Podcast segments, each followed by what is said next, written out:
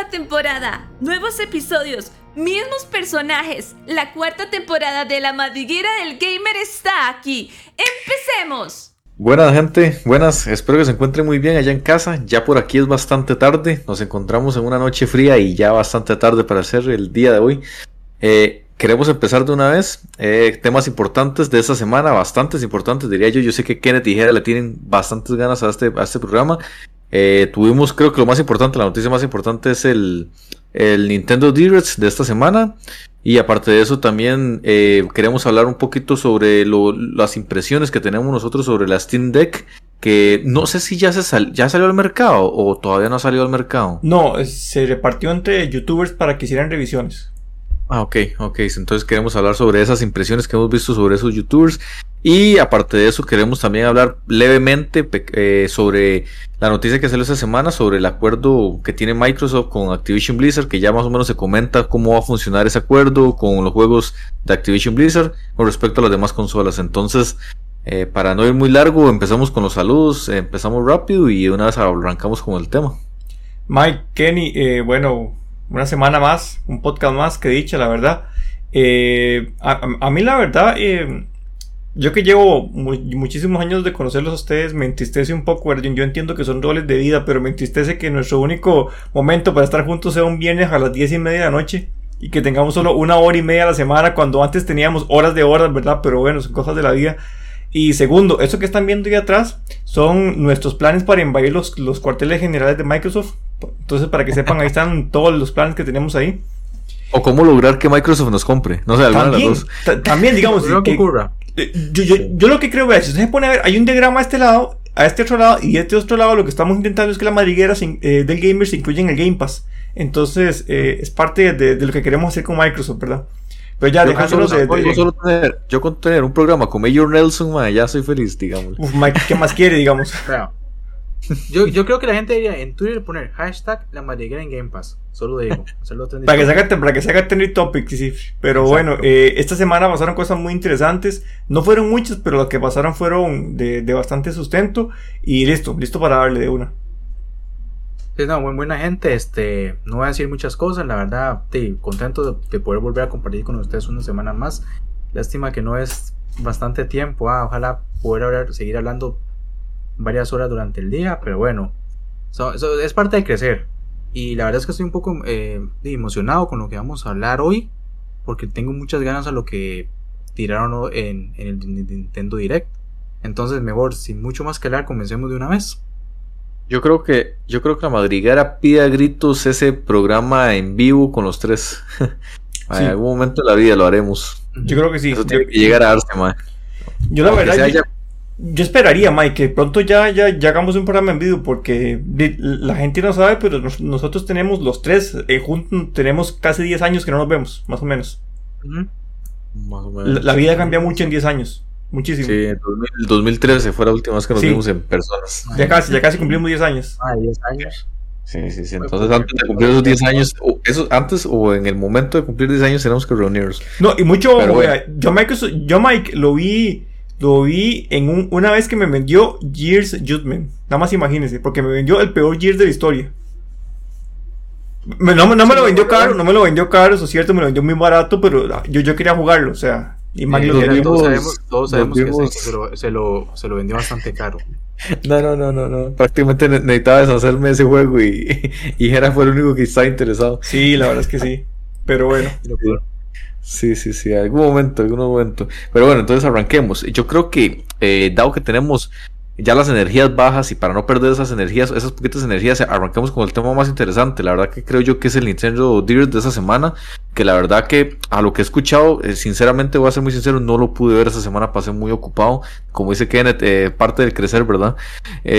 pero sí supe, o sea, sí leí un pequeño resumen sobre lo que trató los videojuegos que se presentaron y, bueno, al menos casi que se podría decir que estaríamos ante uno de los mejores Nintendo Directs de, de, de, de, Nintendo, Switch, ¿verdad? De estos cinco años de Nintendo, podríamos estar ante uno de los mejores años para Nintendo, ¿verdad? Yo, yo, bueno, yo quiero empezar y, y, recalcando lo que usted dice, Mike, no solo es el mejor direct de, Nintendo en mucho tiempo, sino demuestra varias cosas. Y yo, estoy, yo se lo dije en comentarios eh, demuestra que Nintendo tiene un viene con un sólido 2022. Viene con mucho sustento. Viene con una consola que técnicamente está muy desfasada y hay que aceptarlo. Es una consola que está muy desfasada, que no va a tener cómo competir por potencia, me, refiero, con, contra Steam Deck, ni contra la potencia que puede tener un PS5, PS4, Xbox Series o un Xbox One. Y aún así, va con un catálogo súper potente. Yo, yo, yo cada vez me sorprendo más de cómo los, las compañías explotan al máximo la Switch. Y, algo que me, que me alegra mucho, yo sé que la Switch, cuando se acabe su ciclo de vida, es que yo voy a decir, ok, la Switch la explotaron al máximo. Vean, vea por ejemplo el caso de Xenoblade Chronicles 3. Es un juego que no debería estar corriendo en una Switch y va a correr. Un juego de mundo abierto masivo con un JRPG con historia y corriendo en, en una Switch. Uff muy bien. igual que como, como, pasó con el Monster Hunter Rise. Es un juego que uno se sorprende mucho cómo corre tan fluidamente, eh, manteniendo la esencia de Monster Hunter en una Switch. Entonces yo creo que, que dejando de lado también lo que, lo que ya sabíamos que venía para este año, que era el, Breath of the Wild, eh, algún otro que otro eh, de Nintendo y el Metroid que todos esperamos que salga este año y entre esas sorpresillas nos tiraron el, el, Mario Striker, que Kenneth estaba muy emocionado. Yo, yo soy muy fan de Mario Striker, la verdad, pero, pero a mí me deja alguna que otra duda. A, mí no me convence del completo este nuevo Mario Striker, dado que eh, se anunció justo justamente después de que salió que va a tener compras in-game. Me preocupa que esas compras in-game afecten el juego, pero es la temática de los juegos a día de hoy. O sea, yo no le puedo pedir a Mario Striker que sea como el original de GameCube. Yo no se lo puedo pedir porque las tendencias de mercado cambiaron. Entonces hay que tal vez aceptar eso, ¿verdad? De que tal vez haya algún tipo de mejora in-game que usted paga, ¿verdad? Aunque sea un juego AAA que usted le, cueste 60 dólares, va a tener que seguir pagando ciertas cosas. Eh, me llamó mucho la atención el, DLC de Mario Kart 8. 48 pistas van a seguir lanzando, lanzando hasta 2023. Y mucho ojito ahí, porque eso, eso asegura que mínimo la Switch va a llegar hasta mediados de 2023. ¿Quién quita que no más? Pero mínimo hasta mediados de 2023 sí. Era, por ahí también se le está yendo el Kirby, que yo creo que es como un, lanzamiento que, va a dar mucho de qué hablar este año, la verdad, porque es un juego también que apuestan por el mundo abierto, ¿verdad? Llamémoslo entre comillas, porque es un estilo Mario Odyssey. Es como Mario eh, Creo que es muy la fórmula Mario Odyssey, pero pero por ahí se ve que es un videojuego AAA, ¿verdad? Cuenta con todos los parámetros para ser un videojuego AAA y, y, que yo creo que va a dar de mucho que hablar. Pero aparte de eso, eso que usted menciona, yo creo que la, yo creo sinceramente que la Nintendo Switch va a dar para más años, o dijera, yo creo que podríamos estar casi que en el pasaditos de la mitad del ciclo de vida de la consola, la verdad. Yo creo que es una consola que tiene que dar todavía mucho, mucho de sí. Y la verdad es que el que el usuario que se compre hoy en día una Nintendo Switch va a encontrarse con un catálogo inmenso, la verdad. Sí, sí, sí. yo, yo, yo, la verdad estoy de acuerdo con eso. Y, y lo que usted dice con, con respecto al, al apoyo que, que, digamos, si lo vemos en retrospectiva con esos 5 años y vemos solo los juegos first party, es un catálogo muy fuerte. Es un catálogo muy, muy, muy fuerte. Y también hay que dejar de lado que de alguna u otra manera los third party han, han apoyado la consola. De alguna u otra manera. Porque tal vez no es el apoyo que, no que, yo, que yo hubiera querido, ¿verdad? Pero tiene Fortnite, tiene Apex, tiene eh, la mayoría de los juegos actuales van saliendo ahí. Tienen algunos ports o, algunos, o algunas recopilaciones de Assassin's Creed y, corren bien. Doom, eh, Witcher, The Witcher. The Witcher. Este, vamos a ver, yo siento que Nintendo se está armando muy bien con la Nintendo Switch. O sea, tiene mucho que ofrecer sobre Nintendo Direct, la verdad es que ya Jera dijo bastante, entonces no, no voy a repetir. Lo que sí voy a decir es que sí me emocionó mucho el Mario Striker, porque es como volver a la infancia. Yo la versión de GameCube, yo me acuerdo que yo la jugué con mis amigos y simplemente era algo que, que nosotros disfrutamos. De hecho, ayer curiosamente me escribieron, dijeron, este vio que no Mario Striker, luego este Cross, no, Chrono Cross, creo que se llama, que es la remasterización del. Creo que había salido para Play 1, si no Mucho, no es una remasterización, es el mismo de Play 1 con un, con un refrescamiento, tal vez en, en, resolución. Porque yo, yo también creí que era remasterización, que yo no, creí. Yo, yo, yo, fanático de la saga de Chrono, me creí que era remasterización y no lo es. ¿Lo podemos considerar que un, que un remake o.? No, no, no, es simplemente el juego de Play 1 con, más, con, más, con una resolución más alta. Sí, es una remasterización, Es un- entonces. Es una Sí, es que, remasterización. ¿qué diferencia hay con la remasterización? Claro, pero es que no cambia exactamente nada, nada, absolutamente nada gráfico, nada. Lo que, lo que cambia es la resolución que tiene por la consola, que, que es diferente Pero a la del Play 1. Ajá, pero Los gráficos son una exactamente iguales. remasterización. No, entonces sería simplemente una adapta un port. Es un port, exactamente, es un port, correctamente, es un port. Mm. Que para mí es un. Por, eh, por un lado está bien, porque de es Chrono Cross y Chrono Cross es un juegazo, pero yo hubiera querido un poquito más de, de, de amor y cariño, ¿verdad? Sí, sí, o sea, es un juego que tiene más de 20 años, yo hubiera querido un poco más de amor y cariño. Sí, de hecho, un amigo mío también es muy este fanático.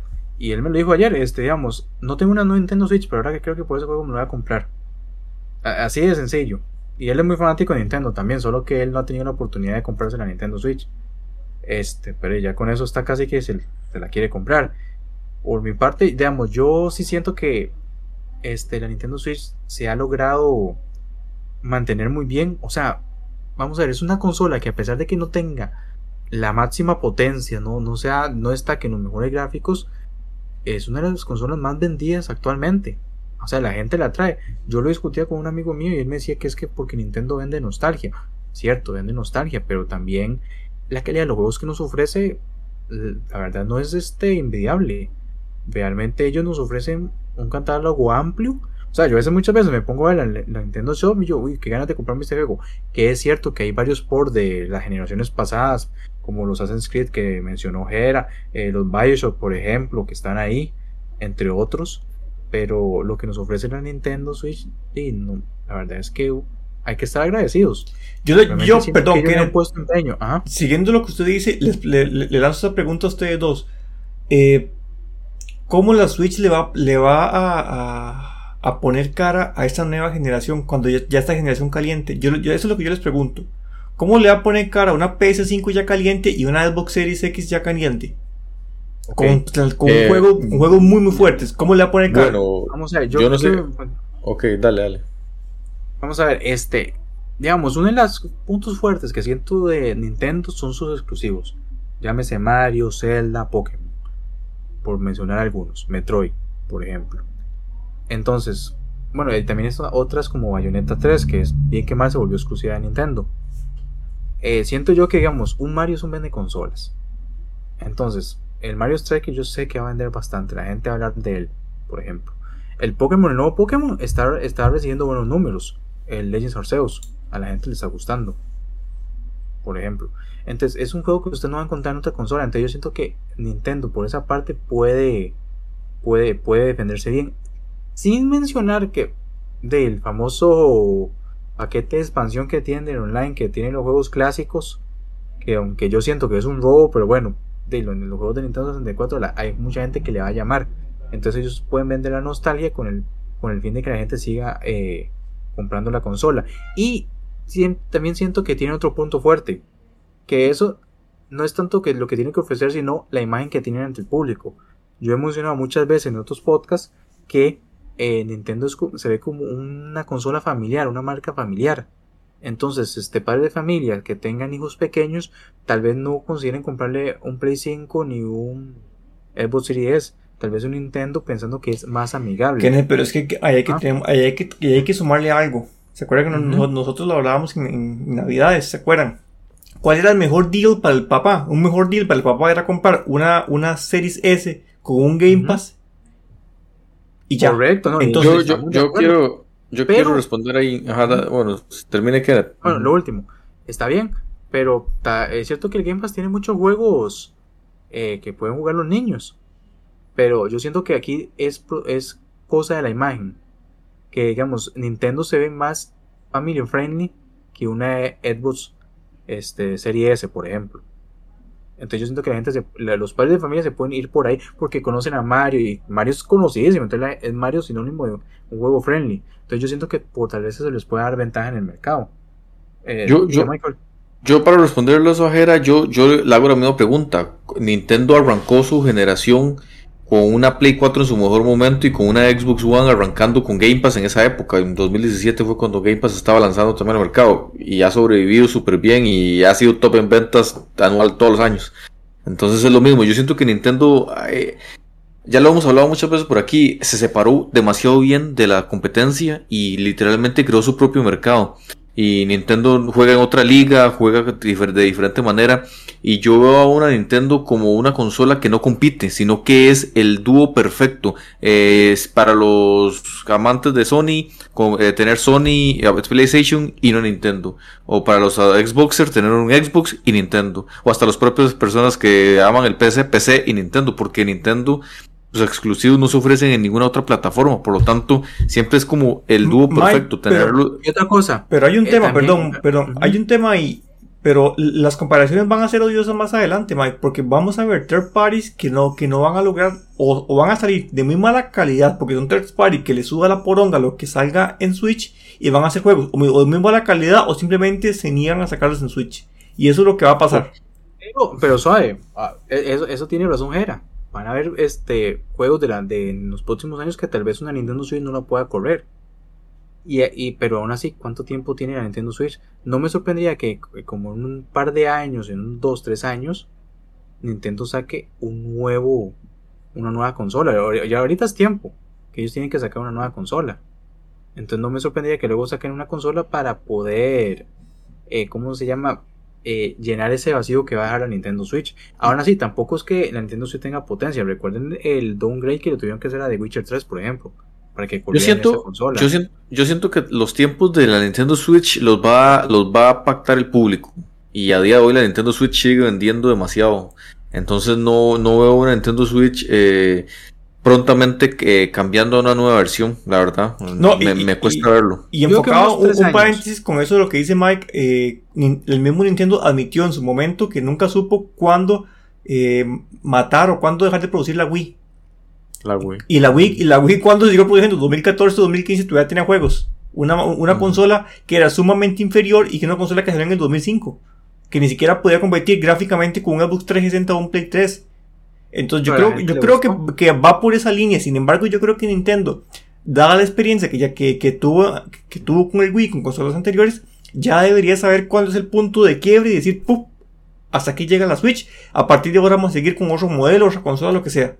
Pero. De hecho, se, dicen rumores, perdón, era, que Nintendo quiere seguir una escala similar a, a lo que es la Nintendo Switch. O sea, que la próxima consola tenga muchos elementos parecidos a la Nintendo Switch. Eso es lo que se dice en los rumores. es que eso es lo que yo iba a decir. O sea, mientras, mientras la híbrida no tenga competencia, podemos hablar de una Steam Deck como una disque competencia directa. Yo no la veo así, sinceramente, me parecen dos mercados muy ah, diferentes. eh, pero mientras esa, mientras la Nintendo Switch no tenga una competencia directa y siga vendiendo lo que está vendiendo a día de hoy y, y, y los videojuegos que le sigan lanzando sigan teniendo la capacidad que creo que Nintendo lo ha sabido hacer muy bien que los videojuegos se, están basando sobre, sobre capacidades no que en la que en la que el aspecto técnico no es el fuerte digámosle. Vemos videojuegos muy bonitos pero que el aspecto técnico no es su fuerte y aún así el público le encanta. Entonces yo siento que mientras se siga manteniendo esa fórmula no necesita como no una necesidad inmediata para hacer el cambio, sinceramente. Yo no, yo creo que la consola puede soportar muchísimo más, por lo menos sus tres años, fácilmente, sinceramente. sí, estoy con lo que dice En unos tres años puede ser que ya veamos el anuncio de una nueva consola eh, más potente, eso sí, con algo característico de Nintendo, posiblemente nos van a ofrecer algo que tal vez eh, nosotros, ahorita tal vez ni podamos imaginar, pero que tal vez eh, mantenga las mismas características de Nintendo Switch, porque la fórmula le funcionó perfectamente. De hecho, me acuerdo yo que en su momento, cuando hubo, eh, cuando se empezó a filtrar sobre lo que iba a ser una consola híbrida, híbrida entre consola y portátil, a mucha gente no le gustaba, la gente en redes sociales no, no les gustaba la idea y, lo, y la satanizaban de que iba a ser un fracaso. Y vea, y Nintendo la aplicó bien. O sea, para mí la Nintendo Switch es un maquinón. Yo personalmente la he disfrutado mucho. La verdad me gusta lo que ofrece. Entonces yo siento que Nintendo ha aprendido bastante bien y la verdad es que quiero saber que, aunque nos van a sorprender en el futuro.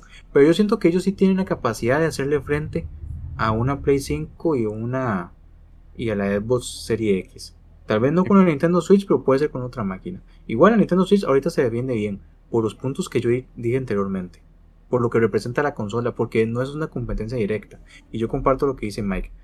Eh, yo puedo tener mi Xbox One y pues puedo tener una portátil para jugar, digamos, cuando se va la luz o estar acostado en mi cama, por ejemplo, que tal vez no pueda hacer una consola de mesa. Y hasta que no tenga una, una competencia directa, eh, Nintendo la tiene bien. Oye, es que mientras Nintendo sigue manteniendo el tema de la exclusividad tan, tan, tan eh, Ah, sí, cerrada. eh, eso sí, la- su, su exclusividad son vende consolas, o sea, Sí. es que, a menos de que ellos se pasan en la PC, que yo no veo una Nintendo haciéndolo, o sea, sus exclusivas venden. O sea, así de sencillo. Sí. Entonces yo siento que ellos por el momento están bien montados. Eh, yo no sé si tal vez eh, quieren mencionar algo más del evento, lo que se vio, eh, si, si quieren mencionar algo. Yo, yo podría decir que, ¿cómo falta Iwata? ¿Cómo hace falta un, un- alguien que tenga una, una fuerza de presencia en ese tipo de eventos? Si bien es cierto, el, el evento se mueve por, el- por los juegos que tiene, eh, usted, usted ve a ciertas personas ahí que son importantes en Nintendo presentando, pero no es un Iwata. O sea, y la imagen de. Iwata, eh, yo creo que ese hueco, yo creo que Nintendo le va a costar mucho llenarlo o nunca lo va a poder llenar. Porque hace falta. Y es o que sea, yo le digo está que- Reggie tampoco, ah, que también era. Y es que tampoco está Iwata, Reggie. pero algo. que, que, que Reggie también tiene su cierto poder de, de imagen, ¿verdad? Entonces, eh, yo, yo creo que eso es lo que le hace falta a este tipo de eventos, pero la me gusta mucho la, la energía con la que Nintendo los maneja. Nintendo ya sabe cuál es el click, ¿verdad? Es pa, pa, pa, hablamos un poquito, pra, pra, pra, juego nuevo, pra, pra, pra, tiramos indie, pra, pra, pra, noticia y terminamos con una bomba. Ya, esa es la misma fórmula del, del Nintendo Direct y funciona. ¿Cuál es el juego más esperado para ustedes después del Nintendo Direct? Xenoblade Chronicle 3, sin duda, sin duda. Mario Striker, la verdad. Es que lo siento, tal vez suena muy fanboy, pero la verdad me emocionó. Entonces sí, yo- es compra segura. Yo como fanático Zelda- de, de los RPG, Zelda, ¿dónde, dónde queda Zelda en ese corazoncito de cada uno? Eh, es que Yo, yo, yo le digo dónde queda. Va, va a salir y sabemos que va a salir y sabemos que lo vamos a comprar. Pero si nos enfocamos en este direct que no vimos nada de Zelda, yo me quedaría con Xenoblade Chronicles 3. Punto. Y Mikey Kenneth con el, con el Mario Strikers. el Mario. Ujú. ¿Y si ven a un Zelda saliendo este año? Claro, yo lo veo que sí. O sea, sería una decepción muy grande por parte de Nintendo para muchos de los fans de Zelda. Y los fans de Zelda nos regamos las vestiduras y hacemos drama. En serio, en Twitter y en redes el sociales año, vamos, a hacer drama. El año está empezando, o sea, hay que esperar más novedades y más Nintendo Direct. Entonces, Posiblemente para, para mediados de, después de mediados de año salga así juego. Pero, pero vieras que Nintendo en, en, en una reunión que tuvo con accionistas a principios de año confirmó dos, dos, que ah, dos juegos sí o sí van a salir este año. Confirmó el Metroid 4 y confirmó eh, Breath of the Wild. Mucho ojito ahí. Breath of the Wild tenemos más contexto. En Metroid 4 no tenemos absolutamente nada. Yo, yo lo que pienso con todo esto es, ok, ya vimos el movimiento de Nintendo. Vamos, a- de nuevo vamos con la cizaña, ¿verdad? Ya vimos el movimiento de Nintendo y ya conocemos los movimientos de Xbox. Sigo Que insistiendo. ambos son muy fuertes, ¿verdad, Mike? Muy fuertes para este año. Sí, o sea, el- el- si, si, si somos muy, si somos muy serios, eh, esa, ese dúo Nintendo-Xbox llena el año. Ya Ah, llena sí. el año. Ah, sí.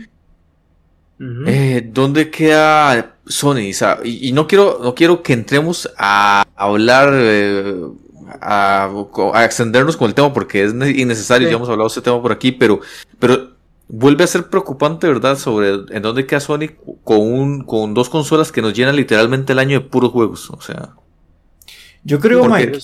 Yo juegos, creo- nada más. Yo creo que sí. momento. Sí, exacto. O sea, eh, es- eh, yo creo que Sony queda como.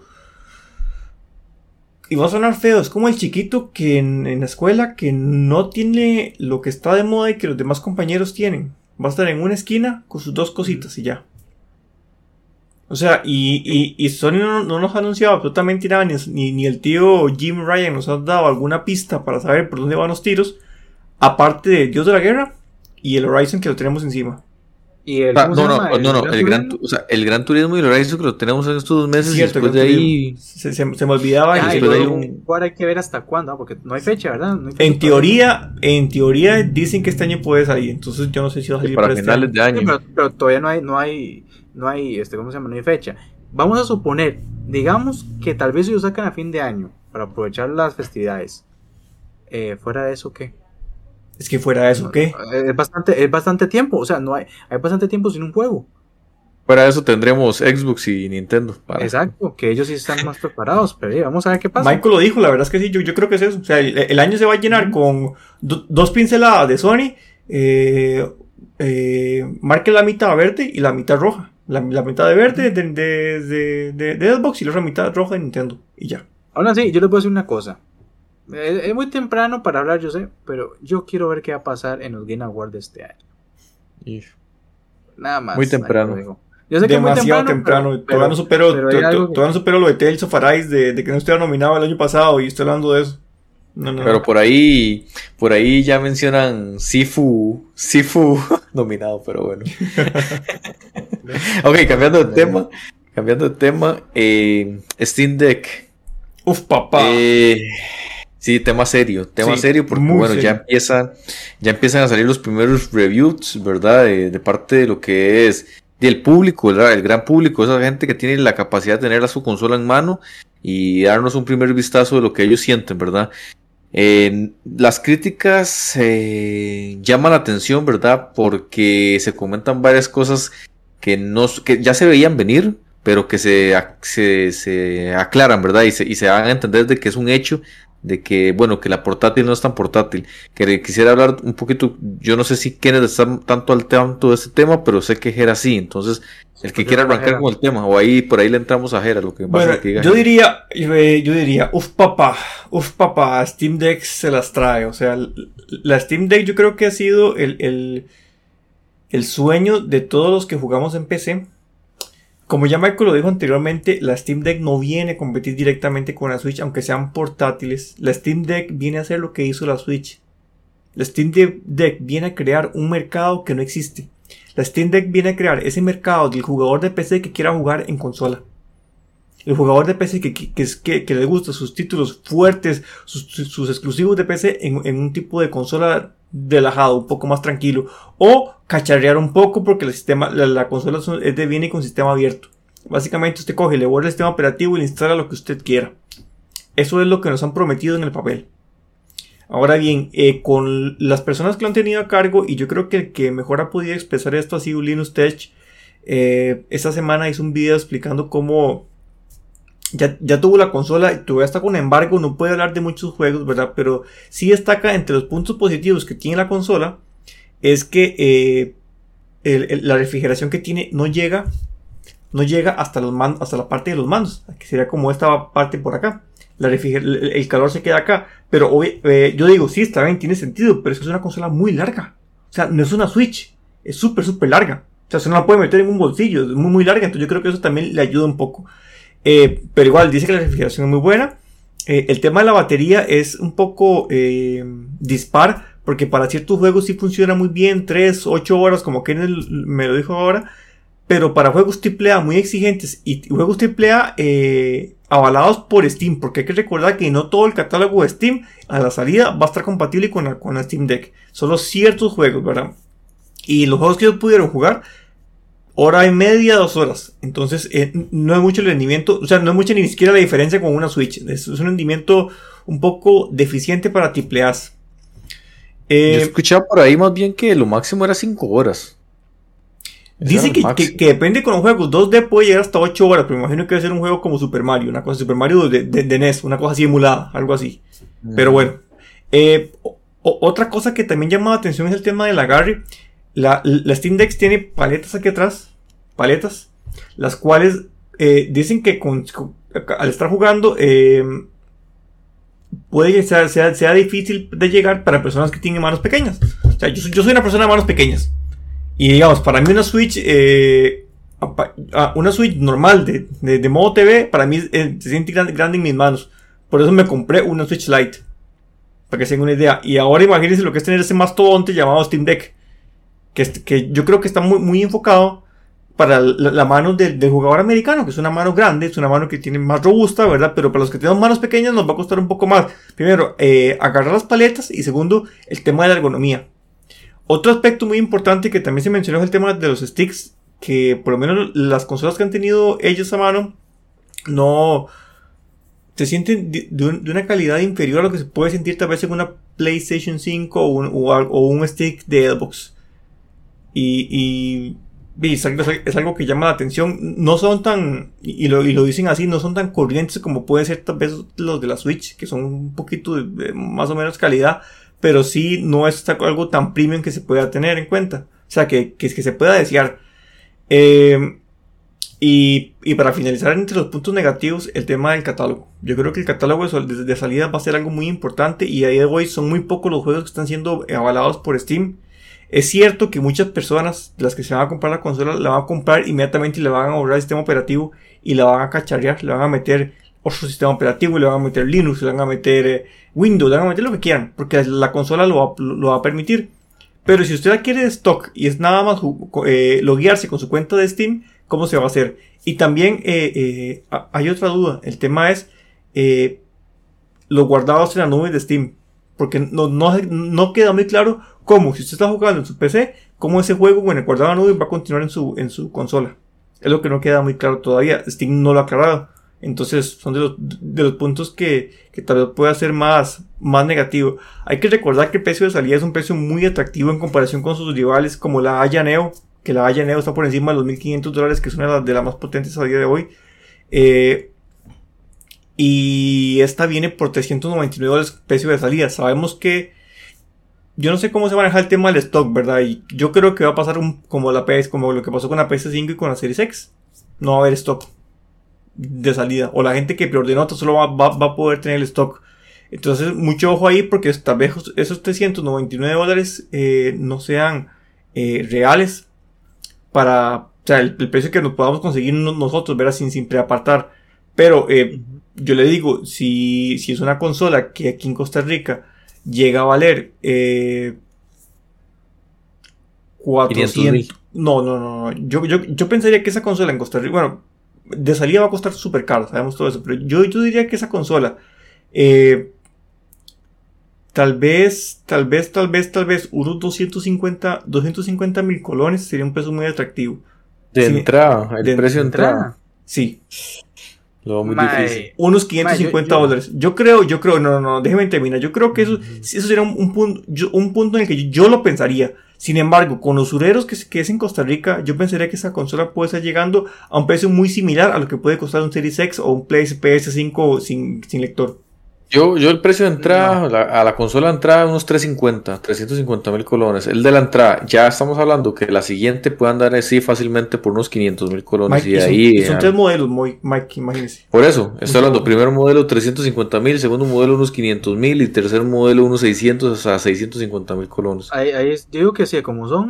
Igual, yo creo que 350 es muy barato, ah, como son aquí.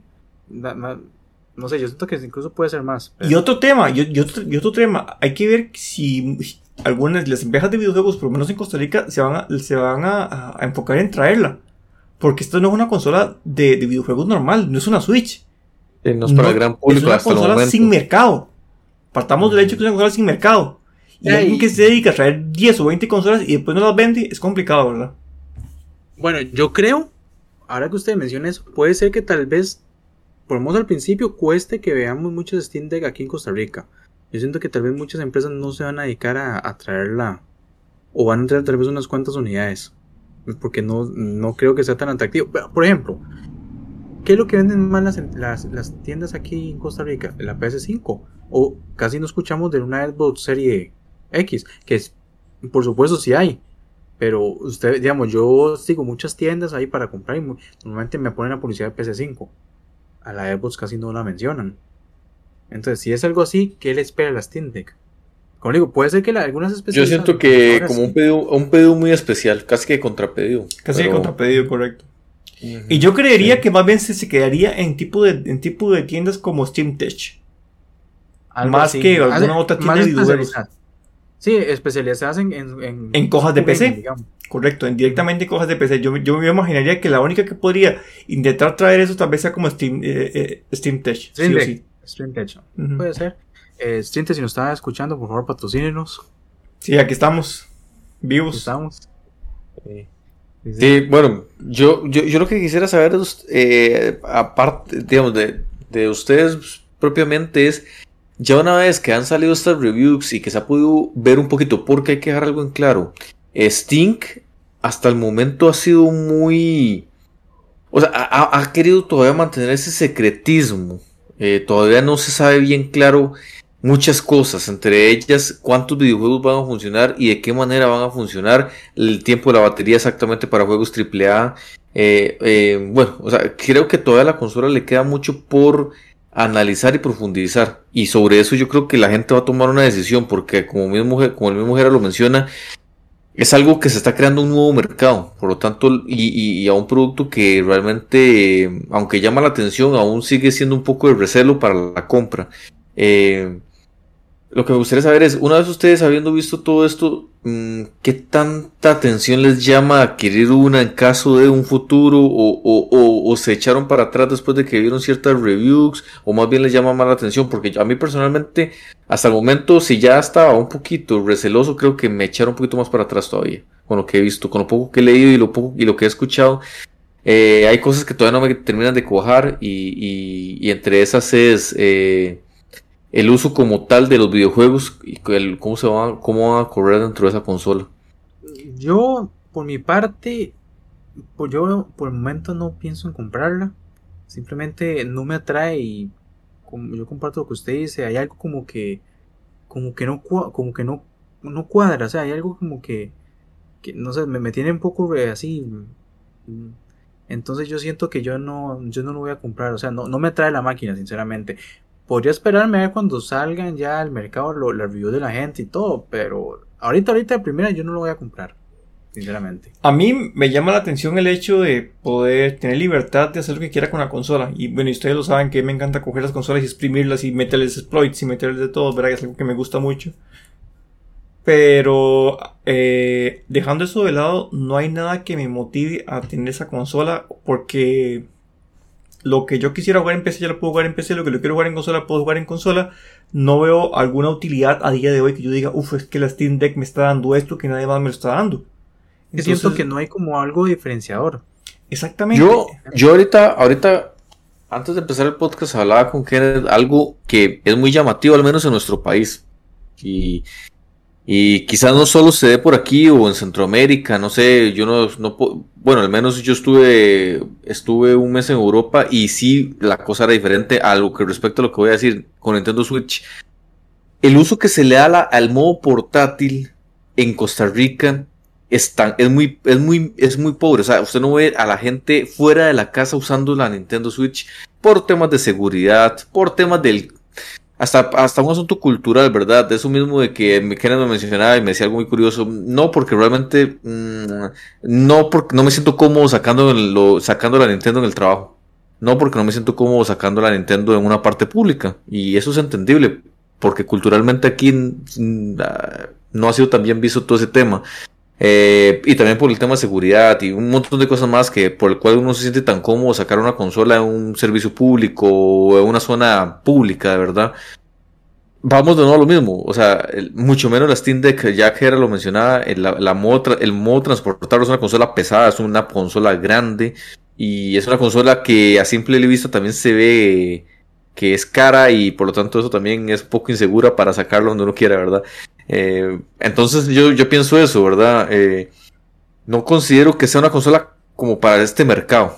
Tal vez en otros mercados, el mercado estadounidense, el mercado europeo, creo que sí, la seguridad es mucho mayor y, también eso, eso, es más normal de usar, ¿verdad? Pero aquí mismo el objetivo principal que es la portabilidad, mm, como dice Jera, ya tengo una PC para esto y yo juego mis videojuegos en la PC, o sea, Mike, y, haciendo un paréntesis ahí, pero muy enfocado a lo que usted dice, yo, yo quiero saber dónde quedó esa época en la que todos sacábamos las consolas y jugábamos, ¿verdad? No sé si ustedes se acuerdan que antes ya no. ustedes sacaban el Game Boy Advance y todos tenían Game Boy Advance, o sea, eran consolas baratas, muy accesibles, que usted no le daba miedo de nada, jugaba con el Game Boy Advance, conectaba el cable Link. Parecía un Tamaguchi. Sí, sí, y jugaba uno bien ahí, y después vino el DS y pum, revolucionó y también jugaba uno con todo, o sea, y era súper divertido. ¿Se acuerdan, la universidad cuando jugábamos? Sí.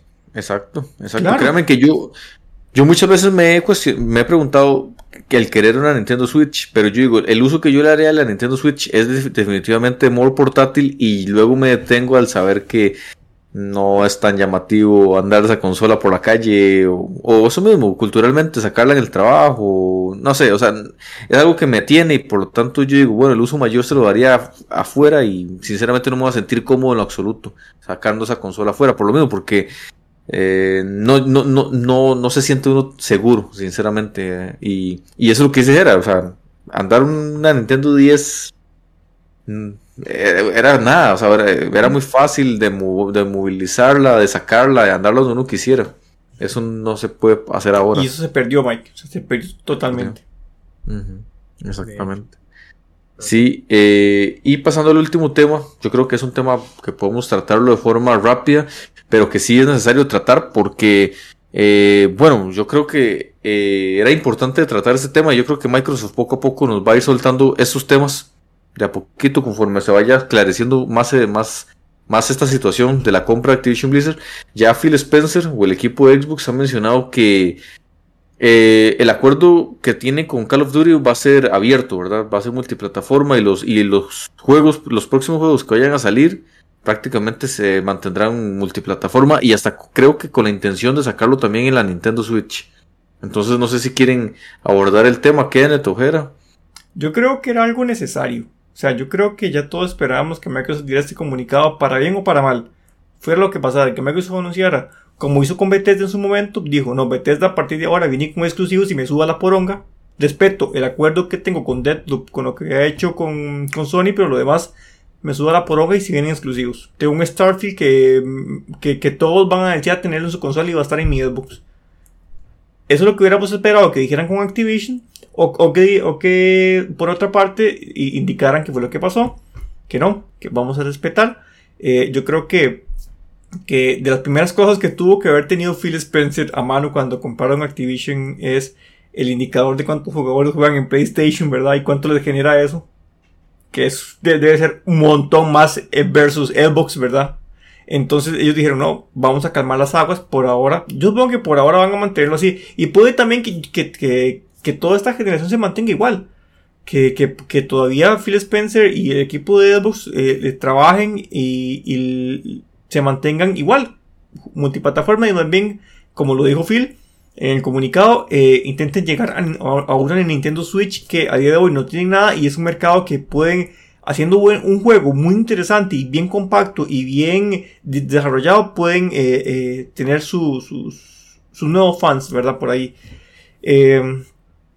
creo que a final de cuentas sucedió lo que, lo que, Kenneth, lo que Kenneth decía en podcast pasados, que, que era que la, el fandom de Call of Duty fuera de Xbox era mucho y hubiera sido un error de Microsoft no, no, dejarlo tal como está, por lo menos por ahora, pues en un futuro a, corto y a mediano plazo. Yo sí creo que, que, si Microsoft quiere dar un batacazo, si quiere dar un golpe en la mesa, tiene que hacer de alguna manera que esas franquicias poderosas sean exclusivas.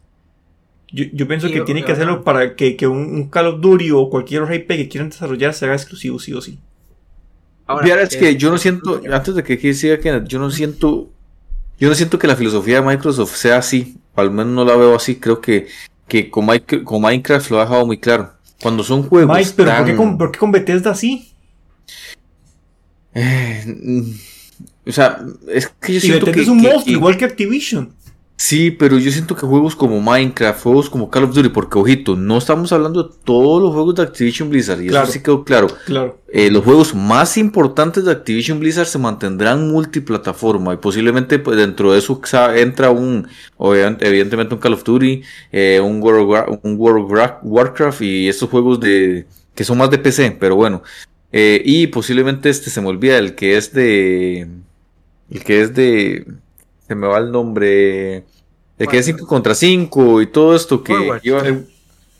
Overwatch, exactamente. Ah, Overwatch, sí. posiblemente juegos que necesitan mucho de ese, de ese factor multiplataforma, Microsoft los quiera mantener así. Sí, pero eh, digamos, un nuevo Spyro o un nuevo Crash, yo me lo imagino ya exclusivo, pero así. No, exactamente. Yo, lo veo así, vea, yo lo veo de esta manera. Eh, a Microsoft ahorita no le, no le conviene eh, dar el batacazo de que los Call of Duty son exclusivos. Igual, ellos este, dijeron que quieren, digamos, más bien meter el Call of Duty, por ejemplo, en el Nintendo. O sea, ellos, ellos, dijeron esta semana que querían que el juego, un juego de Call of Duty en el Nintendo Switch. Evidentemente ellos van a exprimir esa, esa franquicia. Ah, la van a exprimir. ¿Cuánto le genera? ¿Cuánto genera Call of Duty en realidad? Y ahorita este hay muchos jugadores de Play que juegan ese juego. Entonces a, a, Microsoft le sirve porque aunque estén jugando en Play, Microsoft va a ganar. Lo que sí siento que conforme pase el tiempo, puede ser que ellos saquen un, un Call of Duty exclusivo para Xbox, tal vez. Eso sí, yo me la puedo creer, que como para ir midiendo el terreno, haciendo que la gente se pase poco a poco al Game Pass. Lo que es un Spyro y un Crash. Exclusivos yo totales. Siento, yo sí siento que eso sería la mejor jugada, un exclusivo. Pero tal vez los juegos que generan más como Call of Duty, sí, ahorita mejor dejarlo multiplataforma. Yo, Igual, yo es que simplemente, eh, yo es que simplemente Microsoft eh, creo que con Game Pass tiene eh, ese, ese, batacazo que menciona Jera es suficiente cuando a la competencia se lo saco a, a 60 dólares, 70, lo que quieran poner el precio y simplemente a, de mi parte Game Pass día 1. Eso ahora, me fue demasiado. Que, ahora que usted dice eso, ¿sabe qué otra buena estrategia que pueden hacer? Sacan un Call of Duty nuevo, ¿ok? Lo sacan. 60 dólares en Play, digamos que lo saca Nintendo Switch también, 60 dólares en Switch, bueno, 80 en, o 70 creo que eran en Play ya. Game Pass día 1, sin usted tener que pagar nada. Entonces, poco a poco, yo siento que puede ser una estrategia. Igual, nosotros no estamos en la junta directiva para saber eso, pero una buena estrategia puede ser que ellos saquen su, en su Game Pass el Call of Duty, entonces la gente lo va a ver más atractivo y se va a ir pasando poco a poco. Claro, claro, se la compro, se la compro, pero ¿qué pasa si a día de hoy supongamos, llega eh, el tío Phil y dice, ok, Warzone viene exclusivo para Xbox. Ya, yeah, vamos a ver, este, yo sé que no toda la gente que juega PlayStation actualmente se va, se va a pasar a Xbox. No, no, no, no, no, no, no, pero, ah. pero, pero suave, suave. Ten, tengamos contexto, Kenneth. Warzone es uno de los juegos más jugados en PlayStation. Hay gente que tiene una PlayStation solo para jugar Warzone. Te pasa para, para Xbox. No, no, no, no. O sea, yo, no? yo no, no veo, no veo. Yo, yo lo vería posible. Yo no veo ese tipo de táctica. Entonces, o sea, ¿qué va a hacer? Ese jugador que ya no tiene Warzone disponible, ¿qué va a hacer? No, no, no, yo no, yo no veo que esa sea la táctica de Xbox, sinceramente. O sea, Xbox eh, eh, y Microsoft hasta, estarán por el dinero y, y, donde se mueva el dinero estarán ahí. O sea, y yo creo que, como mencionaba usted con Bethesda, yo creo que y eso, esos datos que usted menciona de que Phil fijo tenía los datos de, ven, de jugadores activos y, de, y, de, y el número de ventas en Play cuando compró Activision Blizzard. Y, y, ellos lo dijeron muy claramente cuando compraron Bethesda. Vamos a hacer un análisis juego por juego para ver qué juegos se mantienen multiplataforma y qué juegos no. Al final, posiblemente el análisis le dedujo que ellos podían subsanar todo lo, eh, el coste de, de, Bethesda y todos los costes de producciones de todos sus videojuegos podían subsanarse únicamente con, la, con el ecosistema Xbox y no necesitaban de otra plataforma. Eso fue el análisis que posiblemente llegaron al final de todas de eso, porque ellos habían mencionado eso, que iban a analizar juego por juego. Yo creo que cuando, cuando están analizando ahora este tema Activision, es muy bien sabido que Call of Duty vende demasiado bien en Play. Y yo creo que, que, que Call of Duty juega el mismo papel que Minecraft. O sea, es una comunidad muy grande que separarla y dividirla es, es tonto, porque creo que la comunidad se crea a partir de todos los jugadores que están en, todos los en todas las plataformas. No veo, no veo a, un, a una Microsoft. Podría así creerme que en algún momento saquen eh, algún DLC específico para la consola de Xbox, algún DLC muy específico. Bueno, eso ya lo antes, anteriormente lo han hecho, ¿ah? con Sony lo hacía con los Call of Duty, que a veces sacaban DLCs exclusivos para ellos. No sé uh -huh. si era exclusivo de todo o era que lo sacaban antes y luego en Xbox. Exactamente, uh -huh. no, algunas veces hasta exclusivos con, eh, completos. Entonces yo sí veo que Microsoft pueda jugar con, con DLCs exclusivos para la plataforma o no sé, o sea, jugar con esa franquicia de alguna otra forma, pero no directamente afectando al público de Sony. O sea, porque creo que por ahí tiene un público muy grande y creo que no quieren separar, no quieren separar y mucho menos privar de, de, de la comunidad sí. de ese juego que es como tan reconocido mundialmente, ¿verdad? Es una franquicia muy grande, la verdad, como para que ellos vayan a privar, sinceramente, solo porque lo que queremos es que usted se pase a mi consola. No creo que el juego de Microsoft vaya por ahí y con, como les digo, creo que con solo que Game Pass día 1 va a estar el videojuego suficiente para matar a muchos a muchas personas, a, como mencionan ustedes, para pasársela a otra consola. Y lo pueden hacer porque, digamos, dice, ¿para qué va a estar gastando 60 dólares en... Yo les voy a decir una cosa, yo el FIFA lo jugaba en Play 4, sinceramente, y lo admito, yo sé que voy a asquear con decir esto. Ahora, Confirmo. cuando Game Pass, eh, digamos, se unió con EA, yo estoy jugando el FIFA, el FIFA 21 en, en mi Xbox. Es que así es. No sé, es sencillo, es que ¿para qué voy a comprar otro juego si lo tengo en Game Pass? Y, gasto menos. Exactamente. Entonces, yo creo que la jugaba por ahí. La jugaba por ahí. O sea, Microsoft no necesita privar a la comunidad de Call of Duty y mucho menos de un juego que le genera tanto. Sin, sin embargo, le agraden a uno, a unos o a otros, ya, ya Microsoft se, pronunció, que es lo que nosotros esperábamos, digamos, que Microsoft dijera cómo estaba la situación, cómo iba a estar el, el, futuro para esa franquicia, para, por lo menos para esa que es la que más eh, eh, impacto mediático tiene a día de hoy y ya veríamos qué pasa con, los siguientes Spyros, Call of Duty, los siguientes Skylander, los siguientes Guitar Hero, los siguientes montón de IPs que tiene Activision, ¿verdad? Que yo espero que, se venga un, un impacto fuerte y, una movida fuerte de IPs por parte de, de, Activision. Sí, yo espero lo mismo. Eh, bueno, entonces por el momento estaríamos dejando el podcast por aquí. Eh, creo que ha sido bastante interesante, temitos bastante interesantes. Y nos estaríamos escuchando la otra semana para ver qué noticia nos trae este mundillo. Entonces nos vemos hasta la próxima. Esto ha sido todo por este episodio. Recuerden que pueden seguirnos en YouTube, Facebook y Spotify como La Madriguera del Gamer. Y también visitar nuestra página web lamadrigueradelgamer.net, donde encontrarás todo tipo de noticias acerca del mundo de los videojuegos. ¡Hasta la próxima!